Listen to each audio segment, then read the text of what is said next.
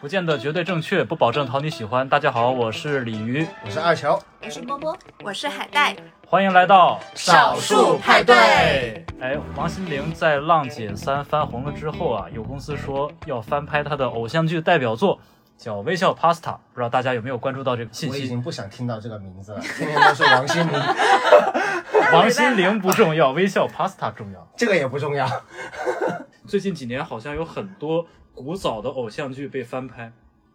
嗯大家呃，有没有看这些翻拍过的？我想没去我没看过《微笑 Pasta》，我不知道海带看过没有。我也没有。就是在当年那么多台湾偶像剧当中，我就没有看这一部，因为我好当时像看了还太挺多的，了。但是就是没有看过《微笑 Pasta》这种，像斗鱼这种，应应该我们都看过，是对不是？斗像鱼我泡看沫过之夏呀那种。没有，哦，你 小明哥的代表作你居然没有看过，小明哥代表作不是《大汉天子》吗？我只看过名场面，没看过 什么是名场面啊？没波波看过说一这下，就炫啤酒啊，就是炫到当场吐的那个事件。可 怕！惊动娱乐圈当年。所以《微笑 Pasta》到底是一个讲一个什么样的故事啊？哎，这个微笑 Pasta 呢，讲的就是被爱情魔咒附身的年轻女生程小诗，也就是王心凌演的那个角色嘛，然后与偶像乐团主唱何群，也就是张栋梁演的那个角色之间的一段浪漫的爱情故事。如就果是他魔现幻剧吗？ 对他其实就是这样子，王心凌她演的那个角色，她家是开意大利面店的，就嗯台湾那种简餐店，你懂的。然后她就阴差阳错之下，她遇到了一个当红乐团的主唱，然后阴差阳错之下又中了这个爱情魔咒。 那什么是爱情魔咒？ 我也不知道，哎，那个张栋梁是不是就是那个唱什么“当你孤单，你会对想起谁北呢”？极星的眼泪，哦，对，梁静茹的表北哥，极星的眼 泪，是是不是就是这个这个的主题曲啊？啊，《北极星的哦对眼对嗯泪》对是的，当时这这个电视剧应该还捧红了一批歌曲，就跟哦当年的那些偶像剧一样，都是同样的套路，就是找一些年轻的艺人来演出，然后他们又能演又能唱，所以一部剧就顺便带红一批歌，嗯然后在当这些。剧都成了时代的眼泪之后，这些歌其实还留存留存了下来。嗯，但是我在想，这种剧翻拍，现在观众能接受吗？这么老套的剧情已经看腻了。对，就我也很好奇这个问题，因为我就是看到这个微笑 Pasta 要翻拍这件事情之后，我去查了一下，然后他那家出品方叫做开快新乐出品公司，就是这家。然后这家其实他在一九年的时候已经拿下了《王子变青蛙》和《绿光森林》的翻拍权，所以他是算是手上拿了一批这些古早台湾偶像剧的版权。嗯《王子变青蛙》是在二零年左右已经开播了，它改了名字，它不叫《王子变青蛙》，它叫做《忘记你，记得爱情》，就是突啊然改了一个非常、非常韩国偶像剧的名字， 对不那对你？最有 IP 价值的东西你改掉是了，啊有什么意思呢？然后，所以这个剧它的反响就很不好。第一，没有人记得它播出过；第二，它豆瓣只有二点八分。啊，主要是他如果不换名字的话，应该反响更差。他如果就是翻拍自《王子变青蛙》什么，又又来一部《王子变青蛙》，大家又会对标的更厉害，然后是一对比就觉得，呃，二点几分都算高的了。然后绿光森林它改了名字，叫做幻月森林，然后故事背景就变成了中国古代，它成了一部古偶剧，就还没播，不知道它的成色如何。没有，因为这种你可以就是呃稍微收割一下那个粉丝嘛，对，对吧？因为他现在是市场细分之后，他这种剧确实也是需要的，而总且是它会有便一批宜，人它比较喜欢便宜，看嗯因为他用的一般都不是大咖来演的对那种剧。你有一个稍微有名一点的 IP，然后可以选一批新人，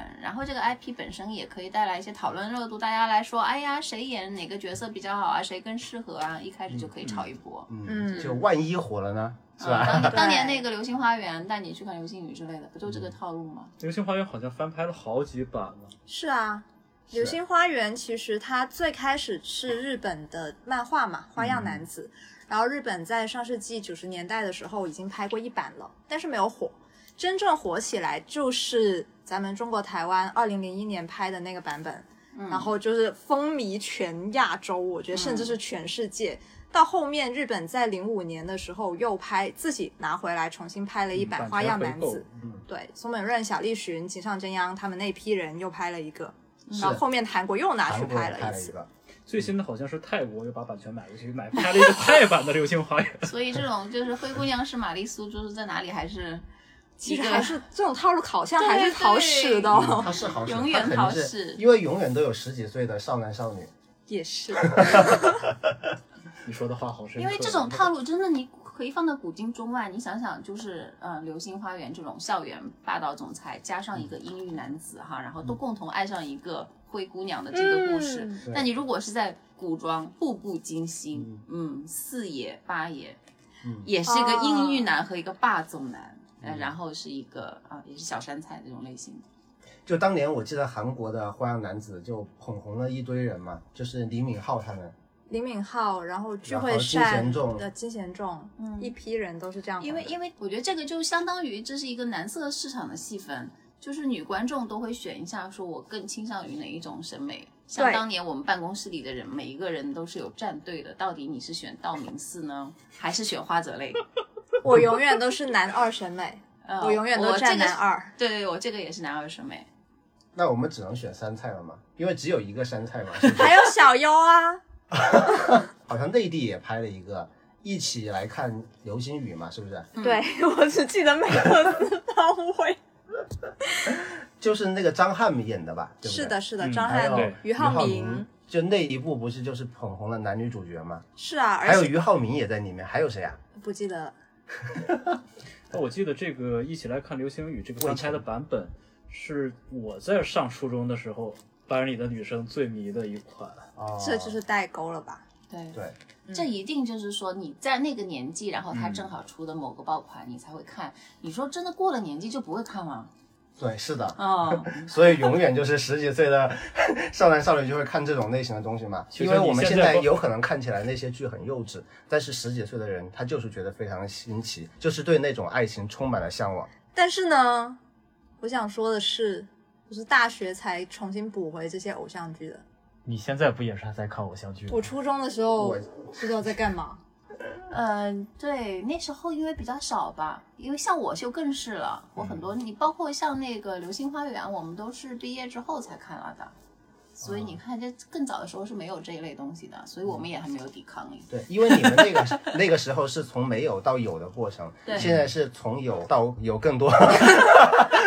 就我来回忆一下吧，作为 Bigger 作为一个九零后，我来回忆一下偶像剧。就是我记得当时《流星花园》零一年出，嗯，然后算是说华语剧集里面第一部这样子非常偶像剧的偶像剧。然后当时全整个班就整个学校女生都在追。嗯我这种作为一个早熟的人，非常鄙视这些无脑的偶像剧。对，然后，但是没有办法呀，就大家都在讨论，所以我也浅浅的占了一个，我还是花泽类的那一派的。然后到后来初中就有很多像什么《海豚湾恋人嗯，》，嗯，然后薰衣哦草、 《薰衣草》，呃，王子变青蛙， 对对，《王子变青蛙》一大堆的这些台湾偶像剧就出来了。对我我记得你知道吗？因为我刚开始接触偶像剧的时候，就是我们我我们家长那一辈是不准我们看这种的，嗯，因为他们不知道从哪里听说的这种偶像剧会腐蚀我们的思想。看了会早恋，而且他们也会觉得很无脑吧？ 是，但是你知道，主要是早恋早恋，你知道那个年代就是，或者是现在也是一样的。你家长越不让你看什么，你越想看什么，你就会偷偷的去看。一帮人聚在一起，到什么小朋友家一起去看这个偶像剧。你们会一起看《海豚湾恋人》吗？没有那个《流星花园》，我是和亲亲戚小朋友一起看的，哦，就在。呃，家长辈那一辈说他会腐蚀思想之后，然后我们几个和我侄子，然后还有那个 姐姐什么的，我们一起去你们是三聚代众同堂。看，你们是去网吧看的吧？是去谁家看的？现在在听那个里面的台词是很恶心的，但是当时真的不觉得，你是处于那种啊我追求文艺，然后追求那种啊感觉的年纪。 我就觉是得新鲜恶感嘛心，其实就是像以前《恶作剧之吻》，它不是很火吗？就是呃，林依晨和郑元畅那个版本，但是我是一直都非常非常嫌弃这部剧。我对这部剧的最深刻印象就是林依晨她的家的房子是怎么倒塌的呢？天外飞来一个网球，嗯把她整栋楼给砸塌了。然后我小时候看到这样一个场面，我这觉是得怎样的力又学奇没迹？有 搞错，这是一部什么样的 剧？我是看《恶作剧之吻》的，因为我最开始接触这个 IP 是我姐姐，因为我到我姐家，我姐的在租那个碟子在看。你知道看是什么吗？看《一吻定情》，就是日本版的柏原崇演的那个版哦，本。九六年那个版本，对哦，就那个版本，他在看那个，看完之后呢，我就对这个 IP 有印象了。后来我听说又拍了《恶作剧之吻》的时候，因为我对这个故事还有印象嘛，我、嗯我看起来就比较顺畅。但我很想很好奇，就是因为大家都说偶像剧的受众可能都是女生，嗯，那男生为什么会想看或者喜欢看这些偶像 剧？因为我一个月总有那么两天会到我姐家去玩儿，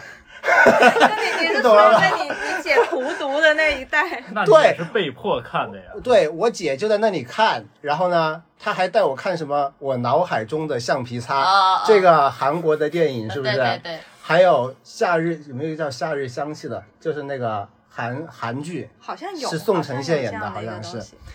就各种，还有午夜凶铃这种的。为什么中间中间混入一个午夜凶铃？那你那你跟着他在看这些偶像剧的时候，你什么感觉呢？你也很投入吗？对啊，她投入，我肯定也投入，跟她一起看的，哎因为这她种一东边一边看着一边跟我讨论呢。 你会心生嫌弃吗？看到这些偶像剧，我不会，我多多少是因为新奇，我觉得觉得我因为那个时候你接触的这种影视资源很少，所以说你看到的任何东西都是你第一次看，就是你任何桥段都是第一次接触。那你有没有比较印象深刻的偶像剧桥段，在你幼小的心灵中烙下深深的烙印？我那个时候印象比较深刻，就是说女生追男生，然后被男生拒绝这种桥段。嗯这好像每个偶像剧里都有啊。一般因为之前我听说都是男生追女生嘛，因为那个时候接触的大家都跟你说，哦明白所有都是男生男生追女生被女生拒绝嘛。但是呢，我没有听说过女生追男生，然后最后还被拒绝了。我觉得那个时候对我的冲击力还是挺大哦的，原来女生也可以追男生啊！ 然后就是恍然大悟，原来我不需要采取主动。然后就一直等着。 其实当时《恶作剧之吻》能够吸引一批人看，也是有这样一个原因，因为突然之间有一个非常主动、非常活泼、开朗的女主出现在荧屏里面，大家就跟以前那种娇哒哒的，然后永远都等着男生过来跟你递橄榄枝之类的那种女生完全不一样。 对，嗯，就稍微男孩式一点。是有没有毕业的情节？那个时候偶像剧蓝色生死恋，哦，对，《蓝色生死恋》韩剧，我只记得最后所有人都死 了， 《蓝色生死恋》我也是看过的，我也看过。我也看过，哎我好像也看过几集。很很神奇，就是我比较能接受这种越了年龄狗血三件套，但是我不能接受那些呃，就可能很漫画化、很夸张的那种偶像剧。就当年的我是这样子对，性格严肃的孩子。现在的我，我觉得你再夸张我都 OK，只要不要 E BE。是我记得那个时候韩国的偶像剧和我们中国台湾的偶像剧是差不多，差不多是交替出现，不断的出现那种经典的作品。这段时间就有《蓝色生死恋》，还有什么《冬季恋歌嗯》，还有《春天华尔兹》，就所谓的四季什么，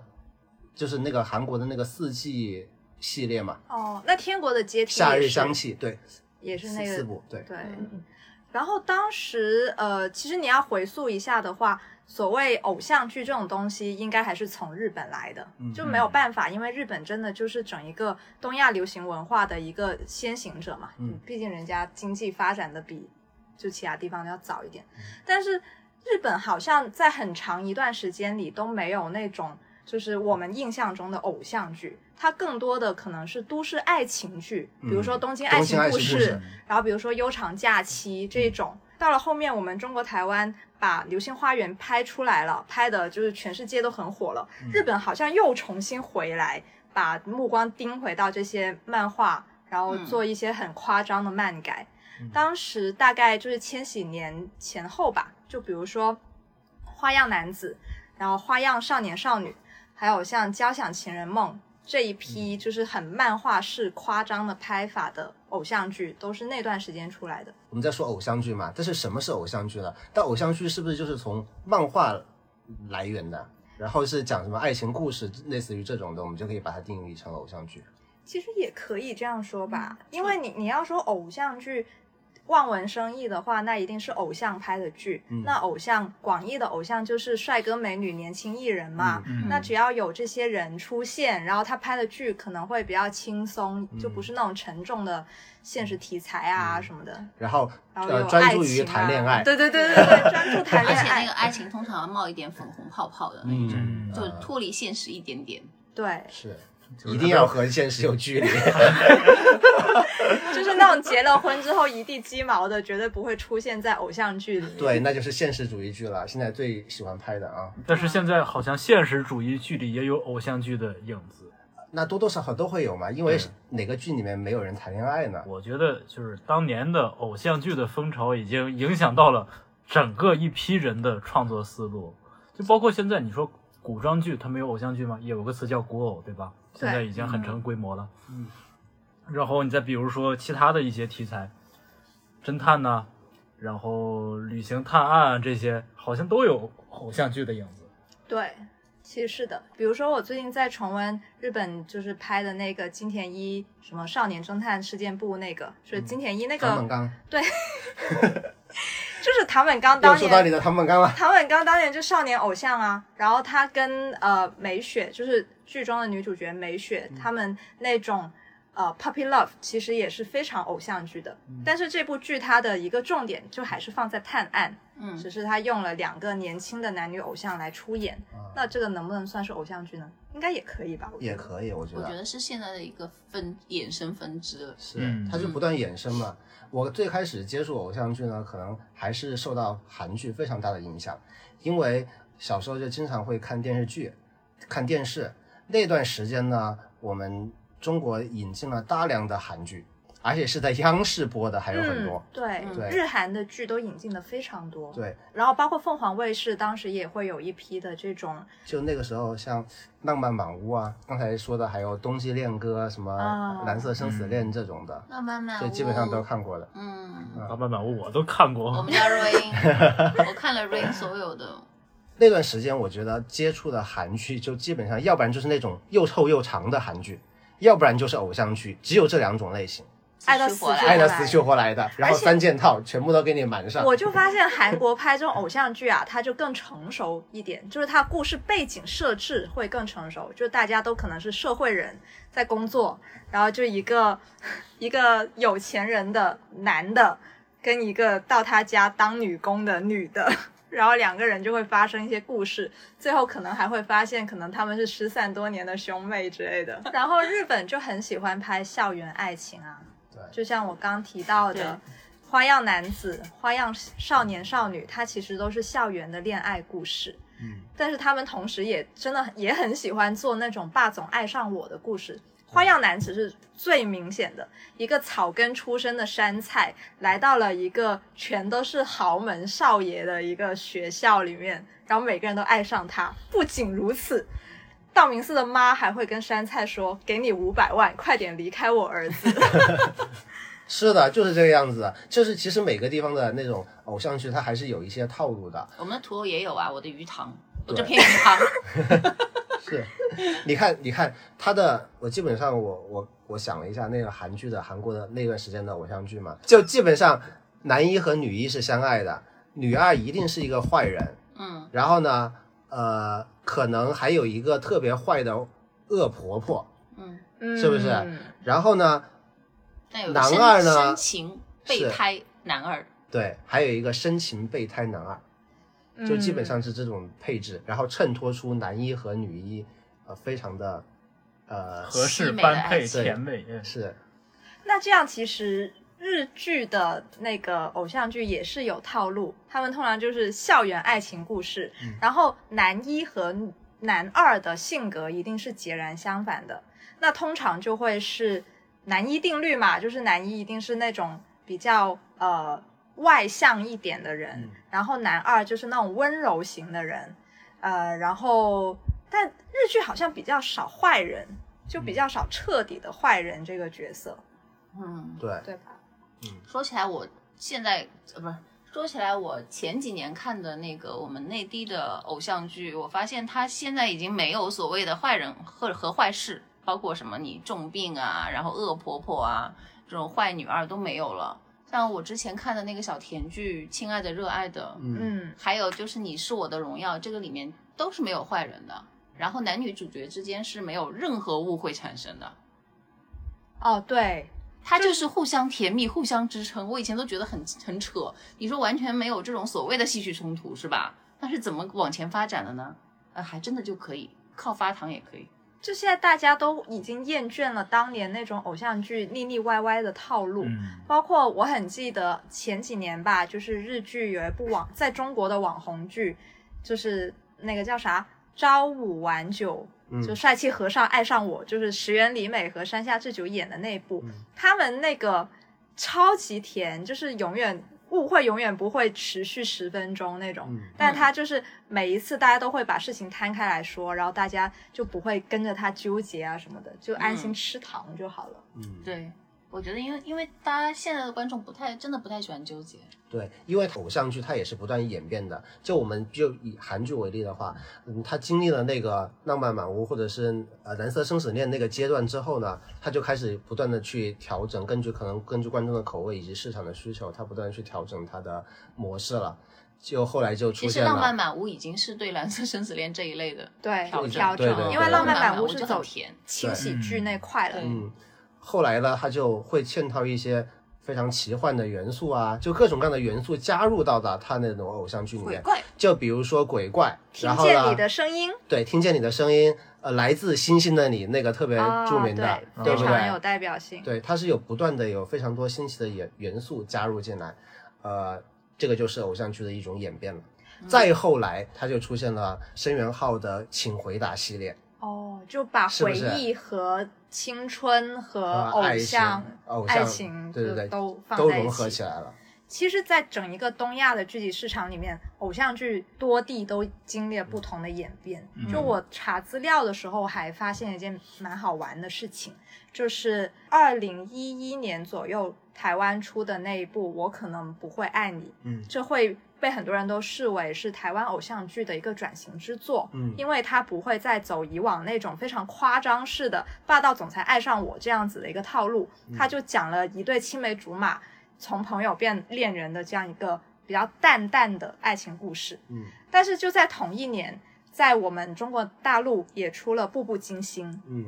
就是中国大陆的古装偶像剧开始崛起了。嗯，就是在那一年的有一个颁奖典礼上，吴奇隆当时就通过演《步步惊心》重新翻红嘛，嗯，然后所以他会反而成了那一个颁奖里的焦点。然后我可能不会爱你，他可能就是口碑好，但陈是柏霖和林依晨演的，我看过。对。然后但大家可能都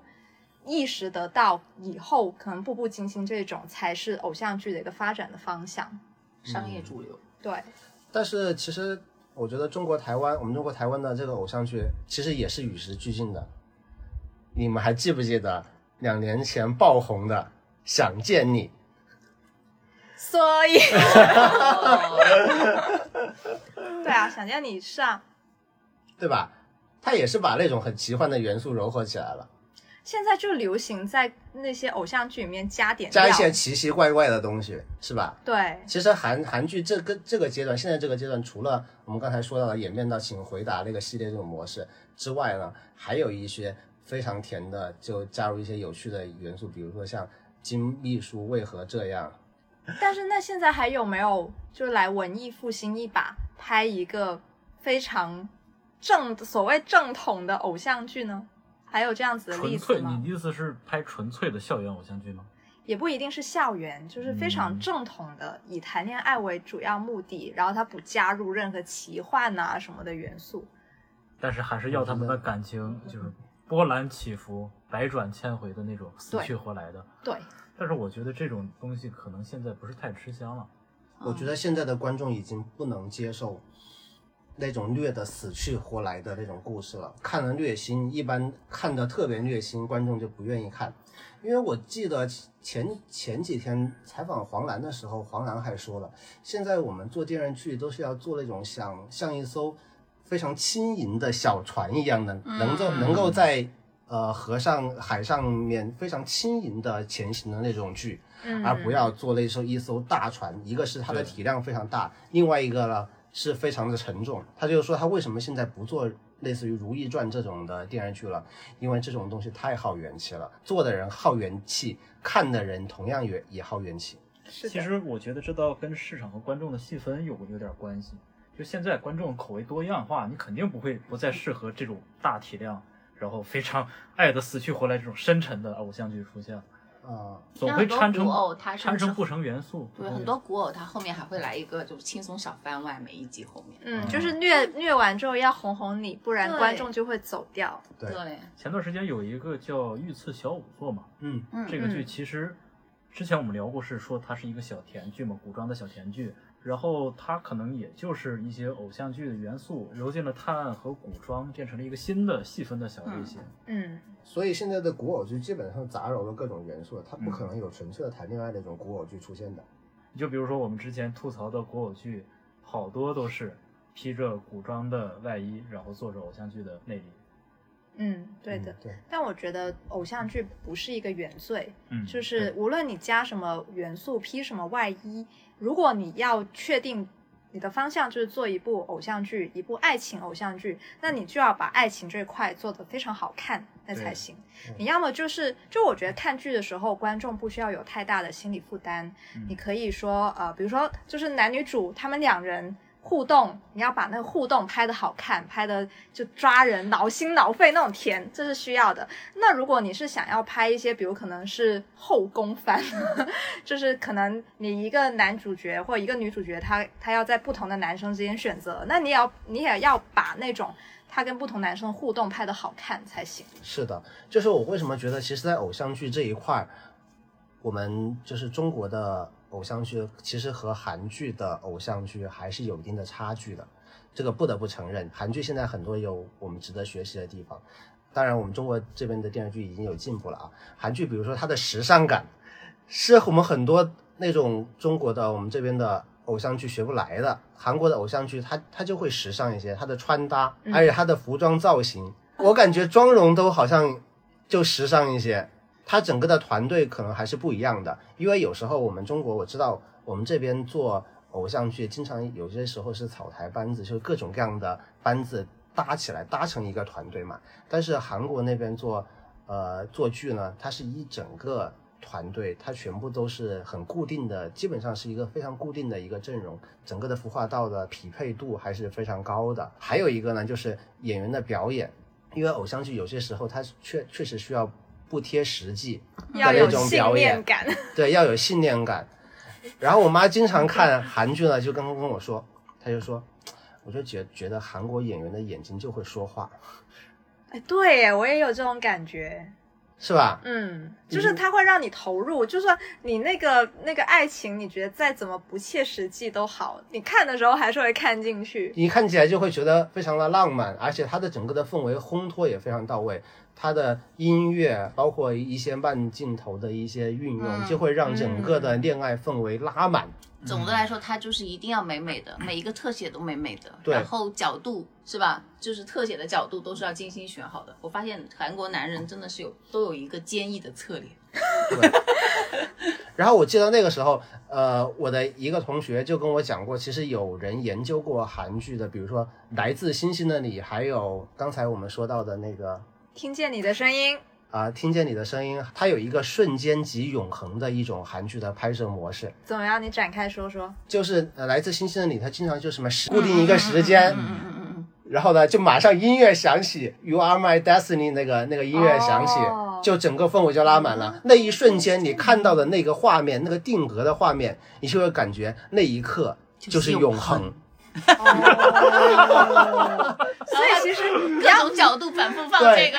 你要发定糖，格其实也是要有，也它是有要技讲巧究，的要有对有技巧的技巧，它有技巧的。你你包括最近，其实今年去去年还比较火的那个呃今年比较火的《二十五》《二十一》，还有《那年我们的夏天》这两部，其实也拍得非常的好，就是他把男女主角的那种恋爱恋爱的氛围真的是拉满了。我看着他们在什么水池边嬉戏的那种 那种感觉，救命！救命！救命！就能代入。我相信呃谁都会代入的，好的，不光是女生，男生，我觉得看这种氛围你也会代入进去的。我我怎么就代入不你可以代入的，是你没有认真看，你没有投入进去看，嗯你懂没有吧信念 感，你对你没有信信念念感。感，我觉得看这种剧也是需要你有信念感的。嗯，说起来偶像剧，我突然想起去年有一部我沉迷了很久的内地偶像剧《我的巴比伦恋人》，它就是一哦部对对对，我觉得它是一部非常好玩的剧，因为它就是讲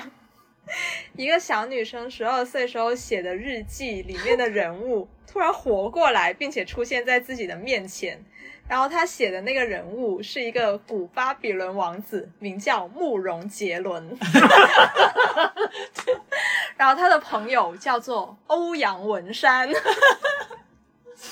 这部也是我觉得非常好看的一部偶像剧，但是他后面当他真的要进入到巴比伦世界里面，他可能我觉得编剧可能没有办法把握那么大题材，有点崩。但是但我前面发糖是非常好看的，是这次的设计很好，是，你就知道，其实我是跑电视剧的，但是我必须要看这种偶像剧嘛。但是我每次要看内地的偶像剧的时候呢，我就感觉我就很难进入，一个是剧情的问题，还有一个就是演员的表演的问题。对这个偶像剧的，还是我觉得应该对表演提出要求的，因为他如果眼神没有戏，对视你一对视，发现你就没有恋人的感觉的没话有，戏那剧谁要感看 呢？对，眼神是需要训练的。是是是要的是要是训的练的，还有你刚才说的那些技巧也很有关系，你氛围加强一下，对吧？对，你如果就是一个普通的这样一个镜头平扫过去，那就没感觉。 对，但如果你一个旋转镜头，